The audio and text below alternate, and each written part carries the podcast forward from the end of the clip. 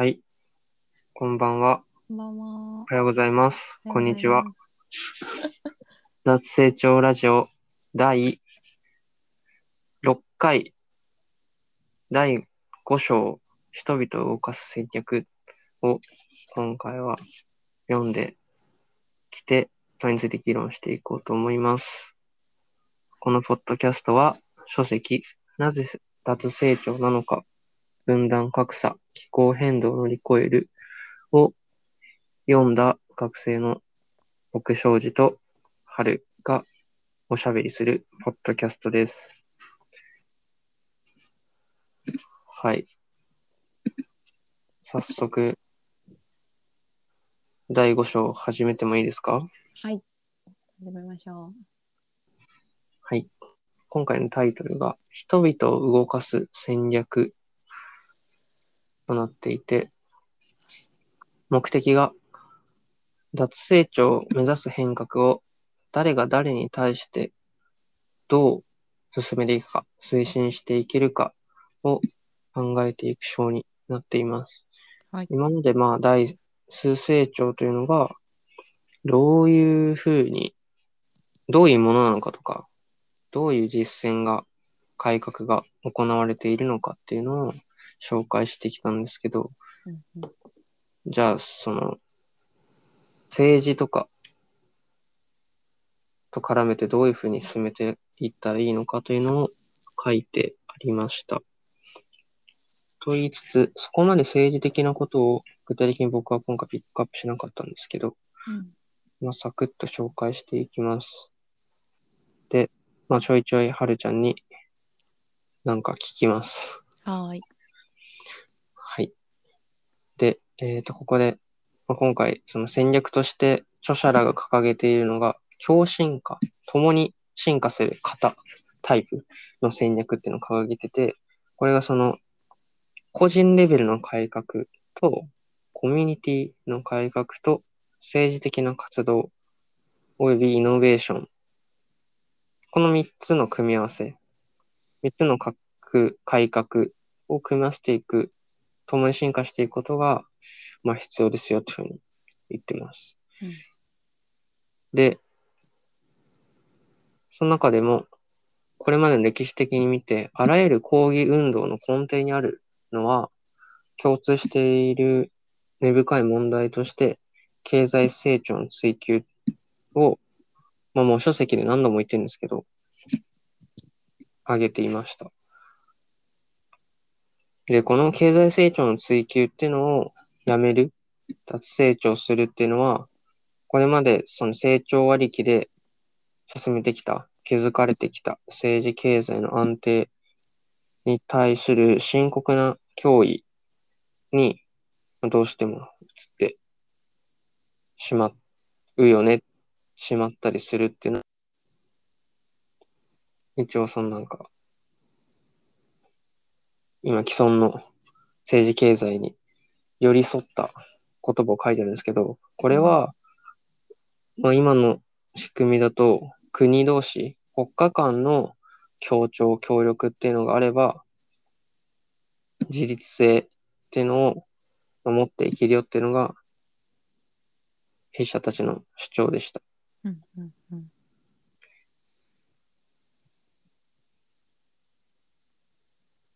うん。で、じゃあ、まあ、なんでそれ進めていかなきゃいけないのかっていう話で、今のこの物質的に豊かな生活水準、人に、を、享受できているのは一握りの人間で、その一方で、目に目に見えない、いわゆるその先進国ではない途上国、グローバルサウスって呼ばれるような人たちに高い代償を押し付けながら享受しているこの恵まれた物質的な生活水準っていうのを今後2050年90億人になるって言われているこの地球全体の人たちに届けていくっていうのは技術的にも政治の政策的にもありえないっていうふうに言っているっていうのが背景にあります。うんうんで、じゃあ、それを、今後も、じゃあ今後どうしたらいいのかっていうところで選択肢は2つ、ふうに挙げてて、1つは、公平なウェルビーイングのために資源を共有し合う制度を作るっていうのが一つと、もう一方は、世界人口のの大多数を排除するかっていうふうに挙げてて、もう言うまでもなく調査たちは前者の選択肢を支持しています。で、まあ最後の説かな。で、脱成長論の一番身近なメッセージとして、まあ、協力と共有、シェアリング、シェアをベースとした節度ある暮らしっていうものを、まあ、進めていこうっていうのが、まあ、いろんな人にとって分かりやすい脱成長派派閥、うん脱成長論をしている人たちのメッセージとして紹介していました。短すぎて、はるちゃんに話振る間も、振る間もなく終わってしまったんですけど、はい。まあ、ざっとこんな話が書いてありました。はい。はい。いかがですか？まあ、今回のショーはすごい、まあ難しいんだけどねっていう、まあ難しいんだけどっていう。超むずいの分かるよっていうすごい現状の厳しさへの寄り添いがめっちゃあるショーだな。ああ、書籍、著者がってこと？うん。なんか、どの部分で感じたとかある？うーん。文字面として。なんか当然ながら簡単ではないし単純でもないだろうとかああ、終わりをそ想像するのは世界の終わりを想像するより難しいっていうことを使っ。たりとかとね。なんかうんそうだね難しいよねっていうなんか現実が突きつけられる感じがありつつまあでもうん。その中でもやっていけそうなこと確かにあるね。結構ハードではあるけどっていうようなざっくりとした全体の印象でした。ありがとうございます。結構、言われてみて確かにって僕は今思ったんですけど、僕自身は読んでて、すごい、なんて言うんだろうな。まあ、この書籍全体が、わすごいわかりやすくシンプルうんうんに理想を記述してて、すごいいいなって思わせてくれる一方で、この章も僕は読んでて、いや、大変だよ、みたいな。うんけどうん。うんいや、いやでもそんなにネガティブでもなくないとか、実践してる人いるんじゃないとか、うんなんかうーん、だ脱成長っていうのをすごい推してるから、その反対側の経済成長をめちゃくちゃこう叩いてるけど、うんうん。なんかその中でも抗ってる人がいるんじゃないかなみたいなのを、この後議論したいところで話していけたらなと思います。うんうんうん何分から始めたんだろう？覚えてねえや。8分ぐらい？この、うんうんもう10分ぐらい経っちゃう？だったね。うん。マジか。はい全。然いいよ。うんはーい。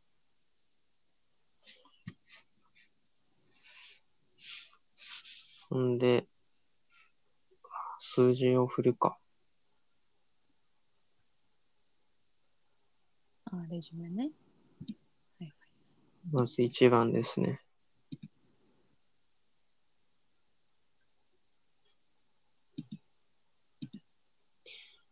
衝突を楽しむことができるかっていう問いなんですけど、うんうんうんこの問いが、を思いついたというか、きっかけ、政治の、政治的な課題っていうのが、なんかいろんな実践と衝突っうん。ていうのを経て形成されていくものっていうふうに書いてあって、うんうんで、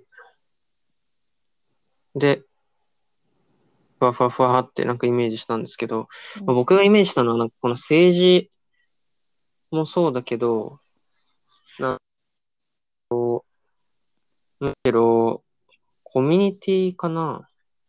とか個人レベルでの衝突他者との衝突だと思っていて、うん。この、今日も書いてあったと思うんだけど、まあ、最後の、このレジュメの一文で、協力と共有をベースにした、ベースとした節度ある暮らしっていうのを進めるためには、うん。絶対にその家族の外側の人たちうんとの関わり合いっていうのが、もう必要不可欠になっている状態だと思うんだけど、うんうんそこには、どうしても、こう、価値観の違いとか、ほんと細かいところとかで、かうまくいかなかったりするネガティブな側面もやっぱりあると思ってて、うん。るんですけど、うんうん。一方で、なんかそういうのも含めて、おそらく、我々二人はシェアハウスとかも経験しているから、うん多分なんか、そこら辺とのこう折り合いのつけ方とか、うん。楽しみ方とか、それでもなんか一緒に過ごすこととかの楽しさとかを知ってると思うんですけど、うん。世の中の人全員が全員それを楽しめるっていうふうに僕自身はあんま思えなくて、うんうんそれってどうしたらいいんだろうかなみたいな、うんそんな感じのことを思いました。うんうん。そうだね。なんか、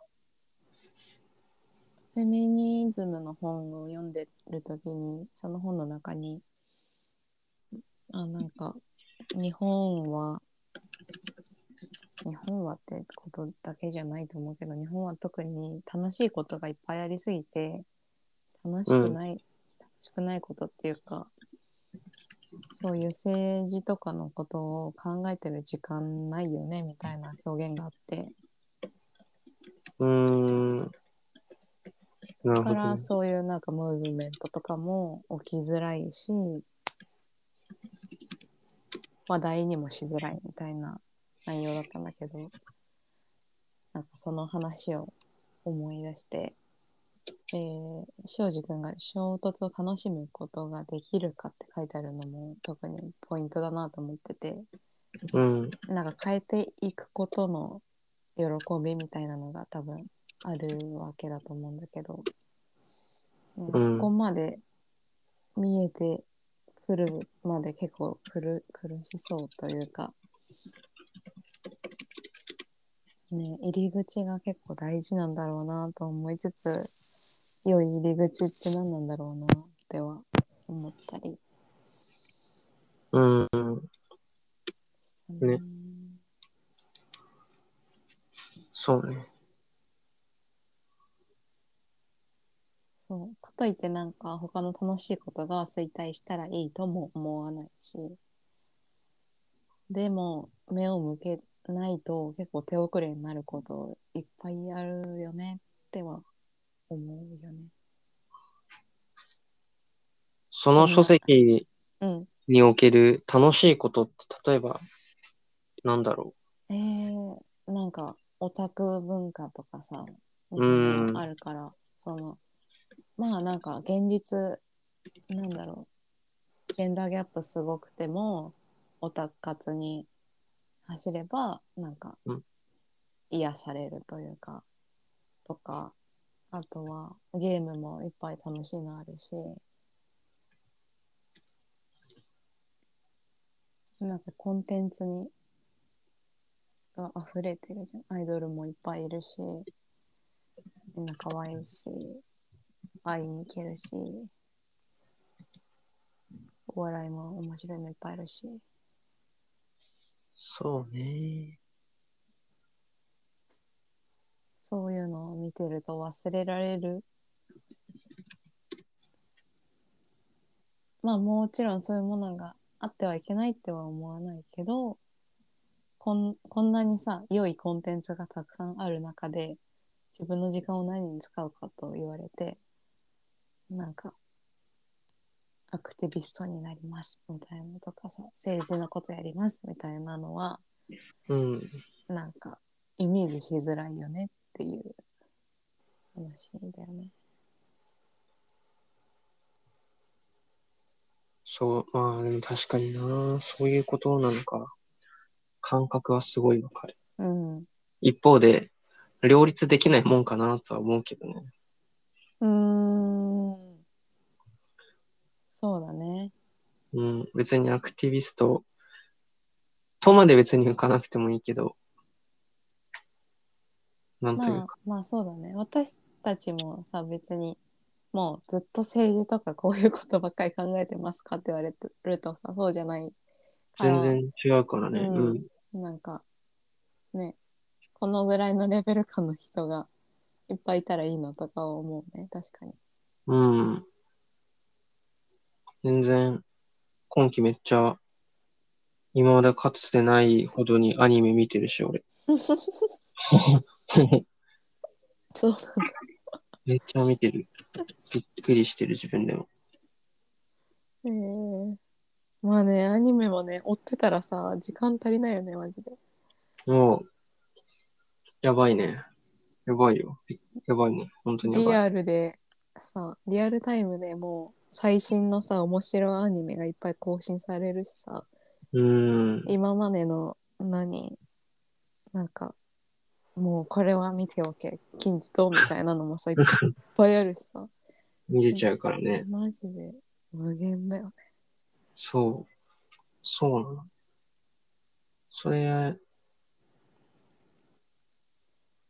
そうだね。だ正直最近、ほんと直近、なんか、それで、あ、やべえ、研究して、できてねえな、みたいな思ってる自分もいるし、あのーすごい、そういう意味では、確かにそうなのかもしれない。い日本には楽しいことがいっぱいありすぎるのかもしれない。うん。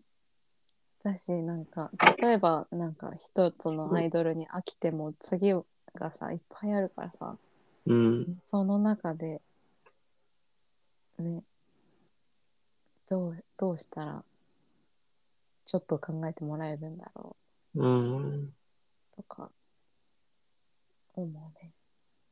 そう。だから、そ、それ、アイドルをします。うん。アニメのキャラをします。その趣味合う人と会って、また、なんかそれのイベントとか、音楽があればライブに行くとか、うんうん。絶対そういうのに時間使った方が楽しいもんね。うん。ってなると、果たして、その衝突を、と楽しむことは本当にできるのかみたいな。協力と共有はお金で解決みたいなのが 結局続くんじゃないかなみたいなうんうんうん。のが、なんか、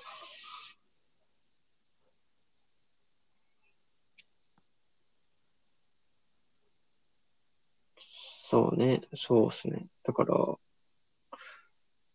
まあ、この後の話もとちょっとつながると思うんだけど、まあ実際でもそういう集落じゃないけど、うん。最近、なんだっけ、この前話してたいすみ市とか、千葉県の。うんうん最近聞いたのだと、どこだっけな、なんか愛知県とか。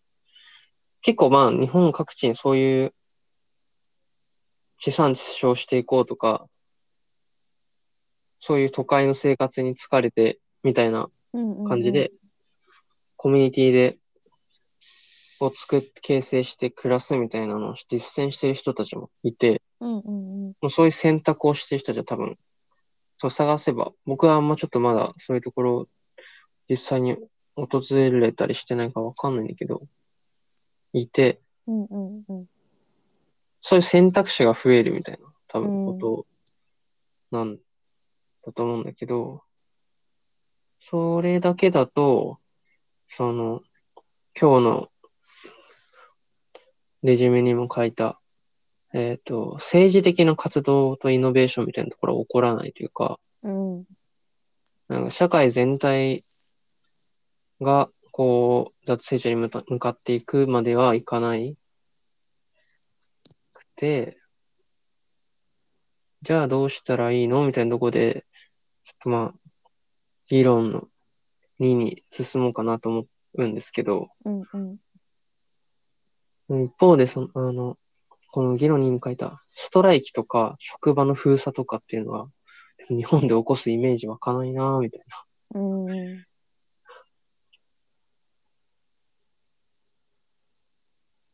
うんうんうん。デモとか参加したことある？うんないね。それもない、だよね。あんなんか、そうだね。そう、まあ、そういう立場に、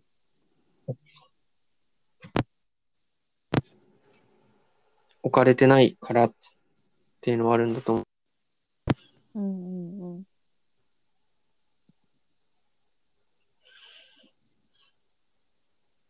まあ、それこそなんかね、仮に近くでやってても、それ以外のことに時間を割きたいって思ってるもんね、自分自身も。うん。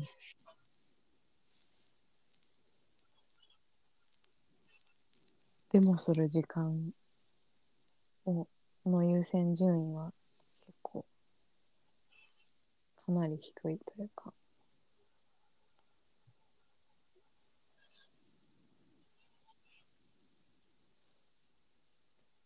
どこで起こってるのかも知らない。そう。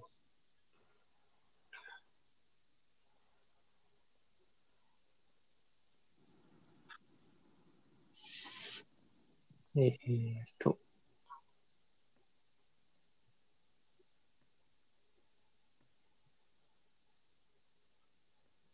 質問に答えてないか私。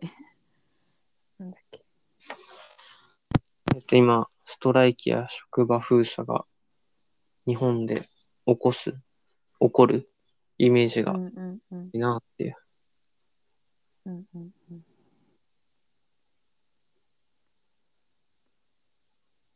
うん。国民性なのかな？って思ったんだけど、うん。その歴史を振り返ると、その、学生運動うん。とかあった時代もあるから、うんうん。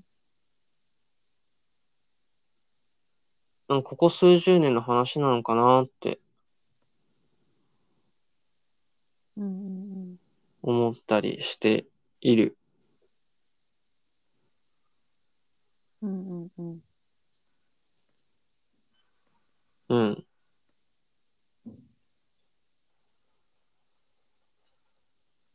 確かにな。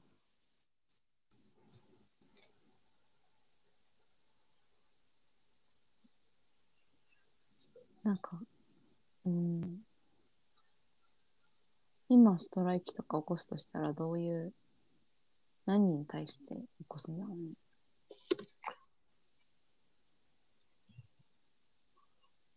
やっぱ。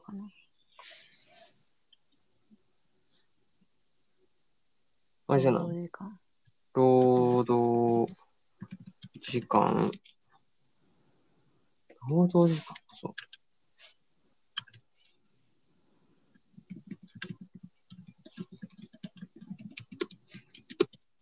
教職員とかうーん。起こしてもいいレベルで。本当にね、問題になってるからね。幼稚園、保育園。あとは、それこそまあこの本に寄せて考えるなら、気候変動。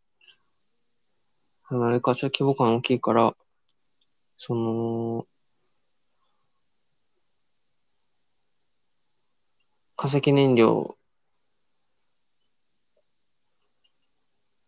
ああ、なんかあ、関係、ねあ、それはデモか。今あれか。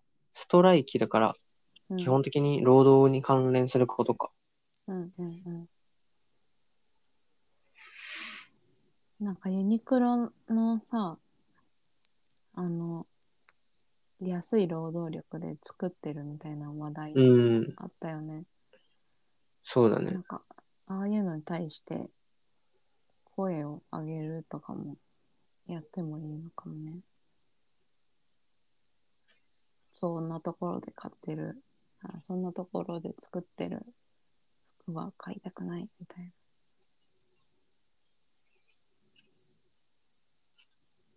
ていうのがあったら、なんか、ちゃん、ちゃんとっていうか、適正な値段を支払われる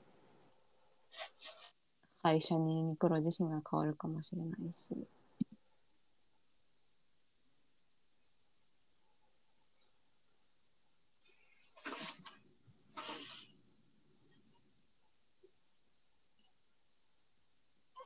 こんな感じかな。うんうんうん。なんか起こしてもいいことはいっぱいあるけど、起こす、なんか、風潮がないよね。そう。あーこの前話し、どの章の時話したか忘れたけど、今その Amazon の配送をはじめ、すごいたくさん、その輸送？うん量がすごい増えてて、うん。うん。個人、個人間の。で、そのせいで、トあのトラックドライバーの人たちが、うんうん。もうなんかし法律とかでこれ以上働いちゃダメっていうのがあったりするから、うんなんか社内でレコーディング撮ってるんだって、その、うんうんうん。なん今、働いてますみたいな。でもなんかそれを切って運転したりとかしてて、うんもう、本末転倒っていうか、うんうんうん。それ、そのの乗ってる人がオンオフできるようにしちゃったら、ちゃんと、なんていうの、記録取れないじゃんとかうんうんうん思ったりしたけど、なんか、それのせいで、でもそれやんないと、その、その人が所属してる会社が仕事もらえなくなっちゃうから、うん結、局自分の給料も下がっちゃうみたいな。っなるほどね。ていう、そのもう、なんていうの、負のスパイラルうん、で、ストライキ上げちゃうとか、単純にその人の職がなくなっちゃうっていう問題が多分あるんそうだね。だよね。他に頼んじゃうよっていう。そうそうそうそうそう。それは辛いね。確かに暇もないというか。そう、まあだからまあそう、そういう暇もない。うん。私、仕組み的に強い方が他を選べちゃうっていうのは。みんなまとまってやるしかないよね。それこそ。そうね。そういう人も含めてね。なんか、まとまるかわかんないけど、まあ、このうん前のであれば、えっ、と、アライアンスを結ぶことが、うんそういう政治的環境でた立ち向かう手段みたいな風に書いてあって、うんうんうん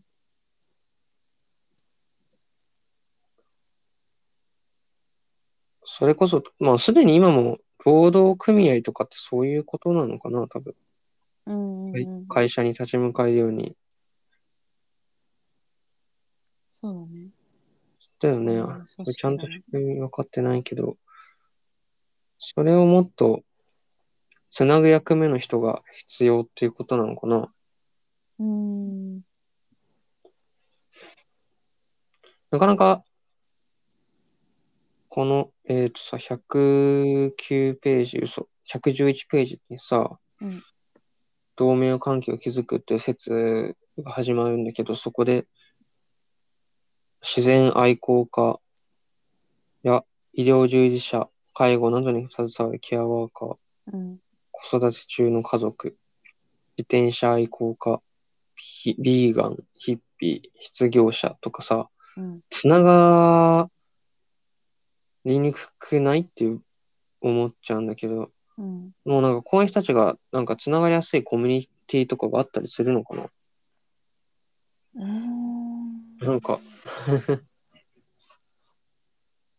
なんかこういう人がつながりやすいコミュニティがあるとかじゃなくて、うん。共通する項がある人たちを並べてるだけなのかなって思ってたな。あー、弱い立場にあるとか、あ、ここでは？うん。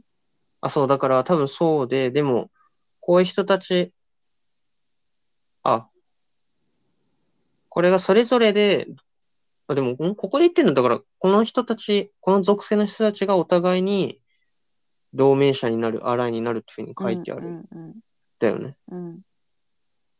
けど、それってどうやったら実現できるんかなみたいな。うんそれこそ、あの、グリーン、グリーンジョブ、グリーンズジョブの Slack とかだと、そあれ、そういう食とか暮らし方に興味ある人が集まってるから、鍵になったりするのかな。うん。そうだね。それは一つあるかも。あれはなんか仕事を探したい人たちのコミュニティうんうん。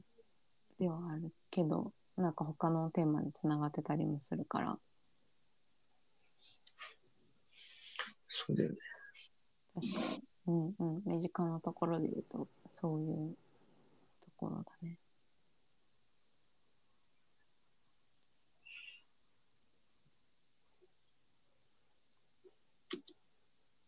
よし。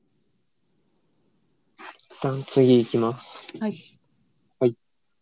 次の議題、論点は、日本において文化と経済、環境からのプレッシャーっていうのがどこから来るんだろうっていうのを、えっ、とですね、うんうん。おや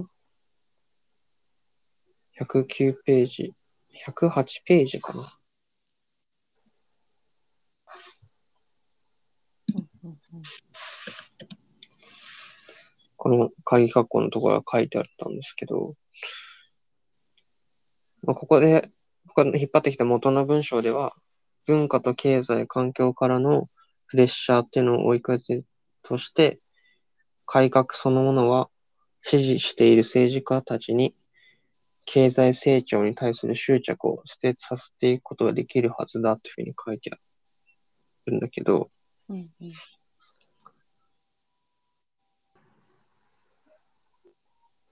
今はその、そういうプレッシャーってあるのかなって 思って、うんうん。もしあるのであればなんか事例を調べたいなというふうに思った次第です。うんうんうん。うーんと。脱成長改脱成長に関わる改革そのものを支持しているじゃないか。えーっとこの政治家たちは何を支持してるんだ？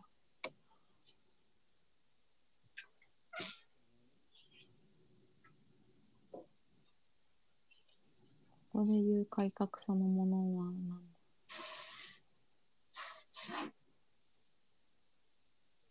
経済対象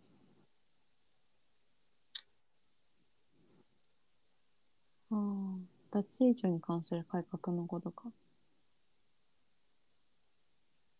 てる？メディアも政治も。そうだね、改革そのものは、改革。うん。そうだね、先駆的な改革。既存の政治を変えていこうっていう動き。うんうんうん。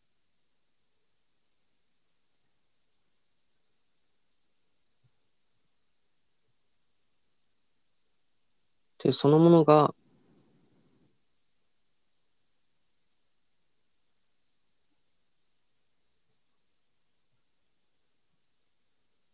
文化とか経済とか環境からのプレッシャーっていうのを向かずにして進めていけるよっていうふうに書いてあるね。うんうんうん。環境からのプレッシャーは、なんか、環境問題とかなんだなって思ったけど、そうだねいことかな。そういうことだと思う。うんうんうん。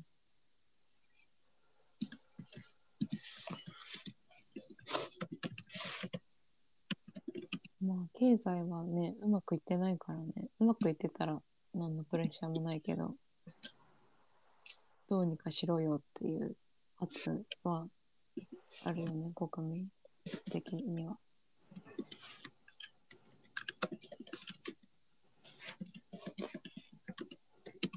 でも、確かに。でもその圧が結局今は、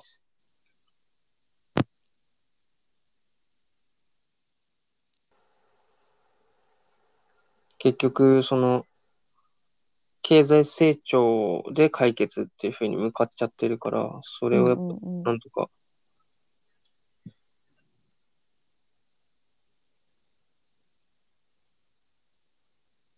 なんとかしたいっすよね。そうだね。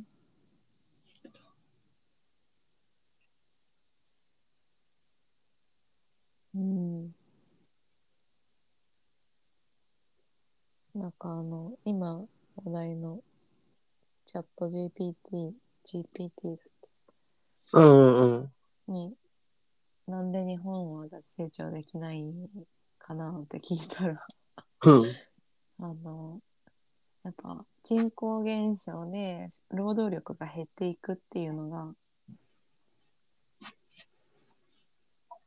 なんか一番ネックですね、みたいなことを言われたよ。へえ。まあその報告。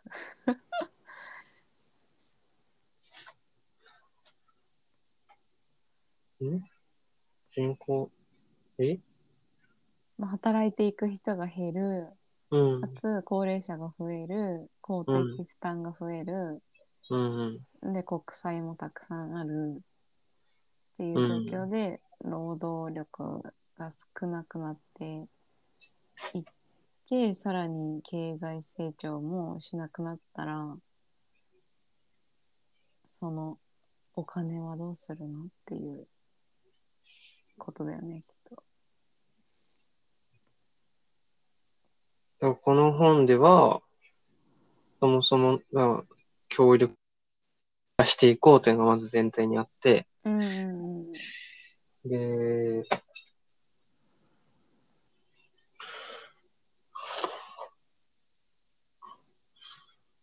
ああ、そのことに、どうしたらいいんだろうね。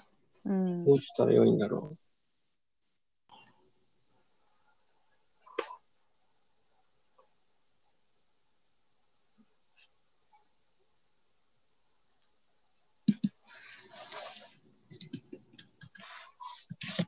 高齢化が進んだ。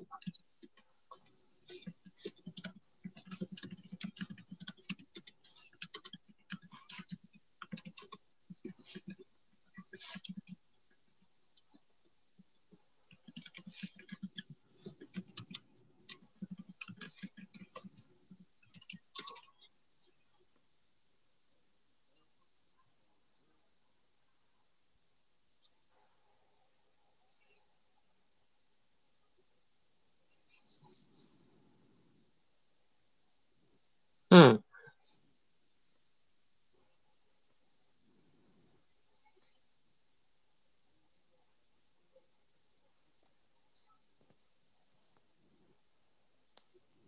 うんうん。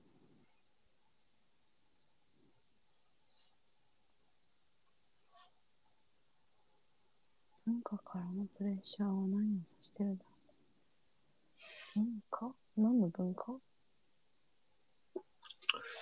文化。文化からのプレッシャーってなんだろうね。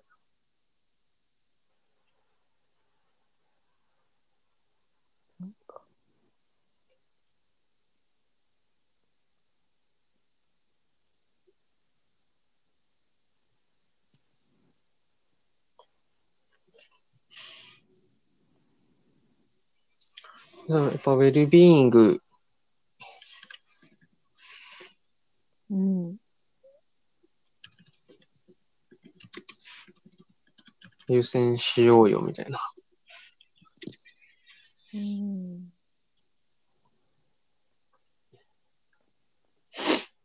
うんその世界にも、どこだっけな。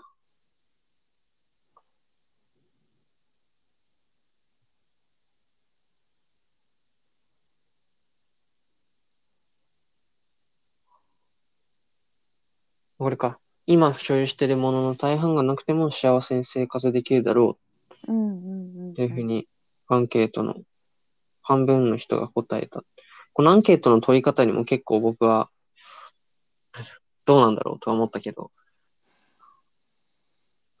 まあまあ。でも多くの人はそういうふうに答えたよというふうに言ってて、うんうんっていう、そういう雰囲気のことかなとは思った。うん。うん。難しいね、日本語。うん。確かに。このアンケート結構、なんか、すごい数字出るよね。なんかすごい高くない？うん。29カ国を対象にした調査では、回答の70%が過剰消費が地球と社会にリスクをもたらしていると考えている。本当って感じだよ。そうそうそうそう。読んだ時思った。まあ、このアスタリスク4番の文献を読めば多分、もうちょい細かいデータの詳細が書いてあるんうんうんうんだろうけど、覚えてないっす。すげえっていう。そうっす、なんすよ。マジ？明るいやん、希望あるやんっていう。結構衝撃的数字だった。日本でやったら絶対もっと低いやろうって思っちゃ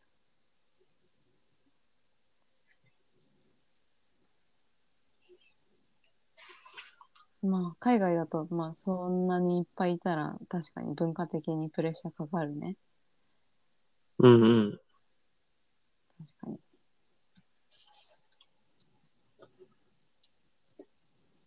文化と常識にこういった変化が起きているからといって、投票行動が変わるわけではない。うん、ここで言ってる文化っぽいね。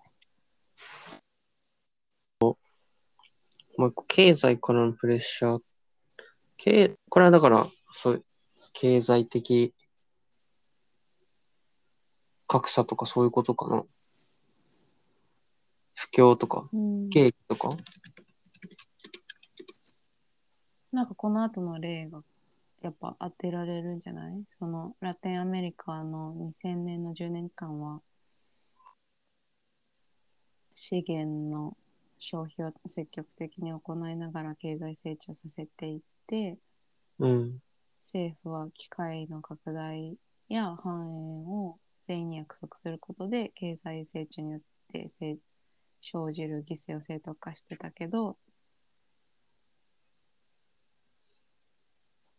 やっ。ぱ経済だけだとその自分たちが良くなか良くならないしかも債務方と景気低迷で経済も悪くなってるやんってことが起きてるからうん。経済良くしなきゃっていうプレッシャーはあるってことかな。そういうことかな、うんまあ、よくしなきゃって思うのが今のなんか考え方だけどどうにどうにかしなきゃみたいなのを考えると脱成長的な視点だと解決できそうっていう風に傾き始めてるっていうことかな。だこのい大量生産は失敗しちゃったからってことか。うんうんうんうん。ラテンアメリカでは嘘ついて嘘っていうか約束したけど経済成長しても犠牲は続いていますっていう実情に対して結構みんなあ困ってるから。うん。そんなところっすかね、一旦。うんうんうん。うんうん。次のお題は、うん13 113ページに、成長至上主義は、成人、成人男性、女性とかのうん成人全員にフルタイムで働くことを要求するので、人間的な生活やコミュニティを守り、環境を守り、それらを次の世代へとつないでいくための活動が何かしらにされているっていうふうに書いてあって、うんそこまでないがしろにされてるっけみたいなのも 気になったうん感じかな。まあねそうだね。そのページを見て。あの、極端、まあ、今パッとまた思い出したのは、その、それこそユーストラックドライバうんーの人とかは、1日2日間ぶっ通しで運転して、その間はトラックで2時間だけ睡眠みたいなことうんをしてたら確かに、結婚生活とか仮にしてても、子育てとかはできないよなとかは思った。うんうんそういうこと？こうんうんこで指しているの？うんうんうん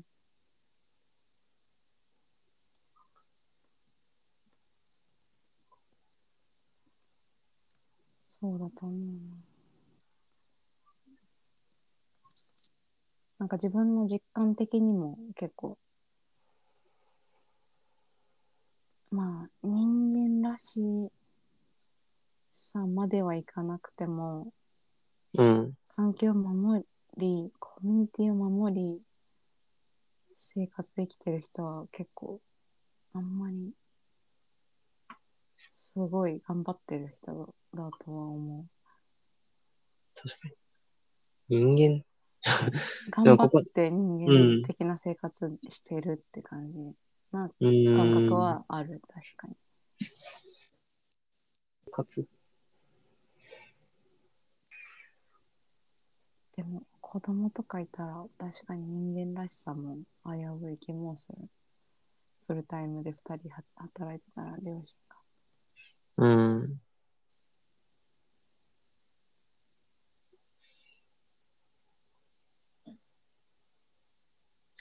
なるほどね。うん、まあ過激な表現ではあるけど事実な感じはすごいする。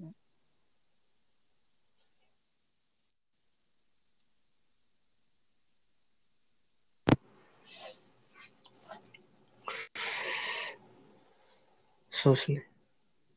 ちょっと一旦終わらせに行きます。はい。次の、次のラスト。どうしたら脱成長の生活っていうのを積極的に選択できるようになるのか。うん。はいまあこれ、そうね、なんか一番最初の話にまた戻ってきた気がするんだけど、はい。すでにそういう生活をしている人たちっていうのは、探せば結構、ポツポツポツっていたりする中で、でも、みんながみんな選ぶわけじゃなくて、で、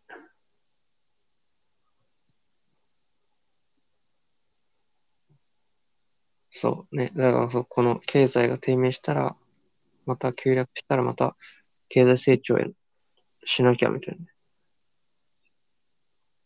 要求がお強くなったりして、今の政治も動いてたりすると思うんですけど、うんコロナの影響で、うんうんうんすごいこれは確かにって思ったんだけど、ちょっとなんか質問を変えて、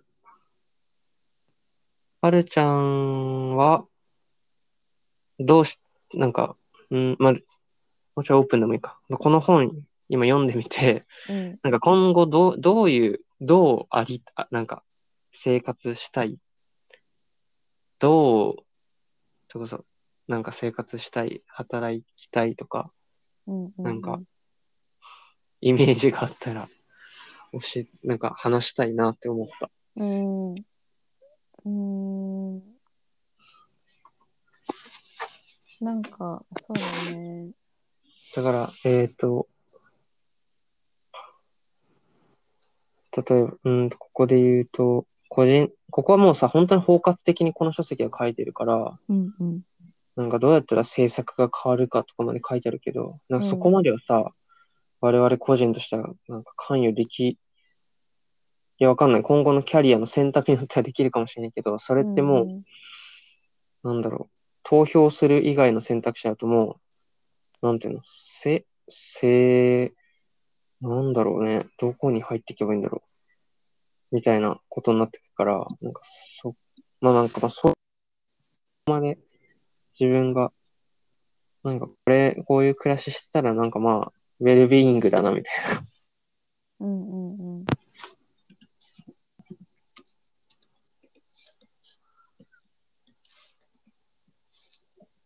全然答えなくてもいいんだ。答え、ん？答えが、なんか、そうだね。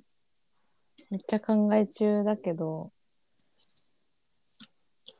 なんか私自身が仕事を選ぶときに、やっぱり、経済成長とか、大量生産、大量消費に直接的に関わってる業種だと、結構しんどさはあるなと思っていて、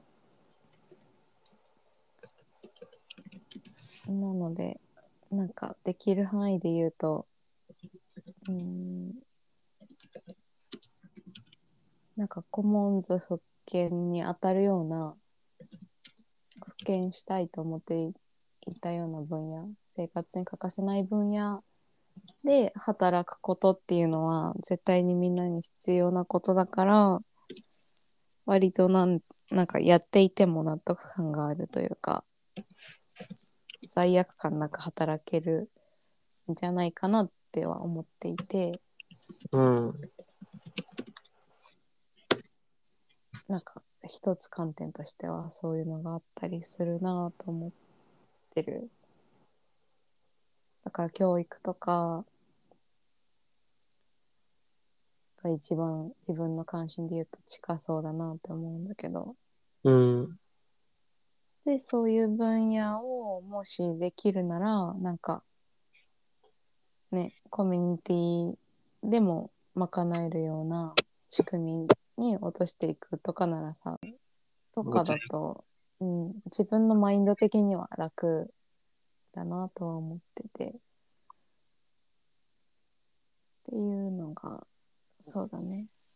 一つ思ってることで、うん、なんか現状、その脱成長の方向性に進んでいきいってる国とかは個人的に見てみたいなって思ってて、スペインとかね、バルセロナ行きたいなみたいなの。を、ね、行ってみたいよね。うん、スペイン俺めっちゃもともと行きたくてさ、うんうんうん、なんかご飯、本場のパエリア食べてみたいなってのと、うんうんうん、サグラダ・ファミリア。うんうんう見てみたいなっていう。ん。ね、だからなんか、住む拠点として、なんかスペインとか視野に入ってきたらいいなみたいなので、あ、将来的にね。うん。あ、もう、日本は飛び出しますか？まあ一回さ、なんかね、どのレベル感で進んでるのかが分かるとさ、日本もこうなるかもみたいなイメージ持てるだろうし、確かに。なんか半年とか住んでみたいな、みたいああ、いいなーそれ。と、確かに。な。そう、ワーホリとか見てみようかな、みたいでも、いよいよ、スペインだと本当にスペイン語なんじゃない？な。ねえ、どうなんだろうね。そこが結構、というか一番のネックな気がする。まあマジで触れてこなかっ 見つつ。まあヨーロッパのさ、どっかの国にいいたとしても、割とうん。近くでね、見れるだろうから、なんかいろいろ考え、もうなんかでもこの書籍読んでるとめっちゃバルセロナ行きたくなんない？ね、なるなる。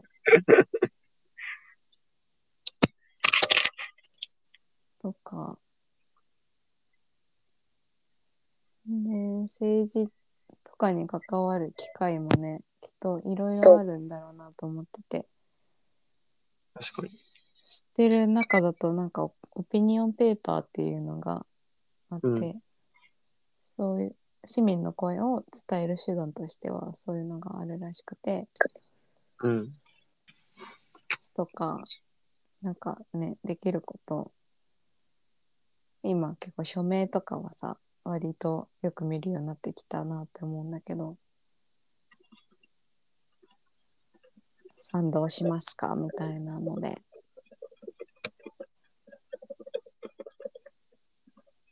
そういうサービスも出てきたし、割とデジタルで声を上げやすい状況になってると思うから、なんかできることはしておきたいよね。と思うし、やっぱ日本の中で意識、意識的に動いてる人たちのコミュニティを探すっていうのもやっていきたいな。今までも好きでやってたけど、引き続きやり続けたいことだなってはうん。思うね。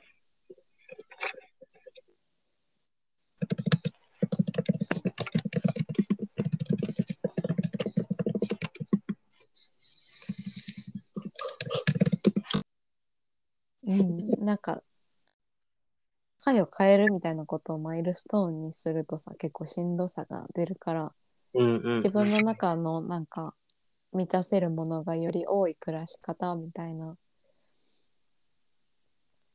なんか基準でいろいろ見ていくのが良さそうだなっては思っている。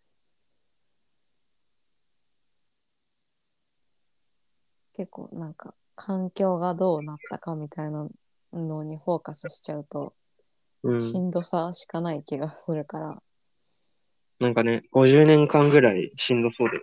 うん、何にも変わってないみたいな。今日も変わらなかったみたいな悲しい感じになっちゃうから、そうだよね。うんうんうん、自分のなんか周りをいかに良くしていけるかみたいなのは大事大事そなんかもう、全部同意です。